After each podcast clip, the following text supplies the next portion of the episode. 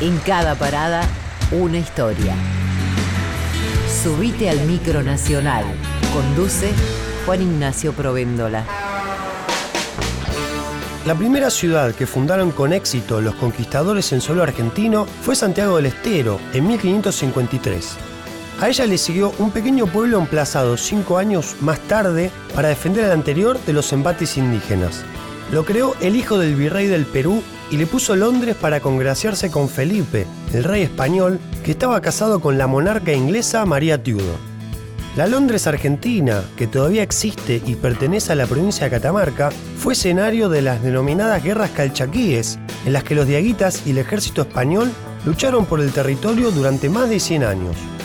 Además de pelear por tierras que habitaban, los pueblos originarios se resistían también a ser esclavizados como encomenderos.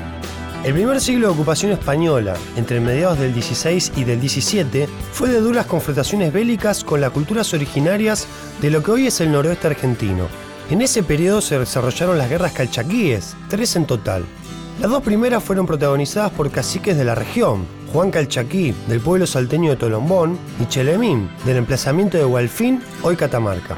En ambas ocasiones, las pérdidas fueron igual de considerables para los dos bandos, por lo que el litigio no terminaba de dirimirse.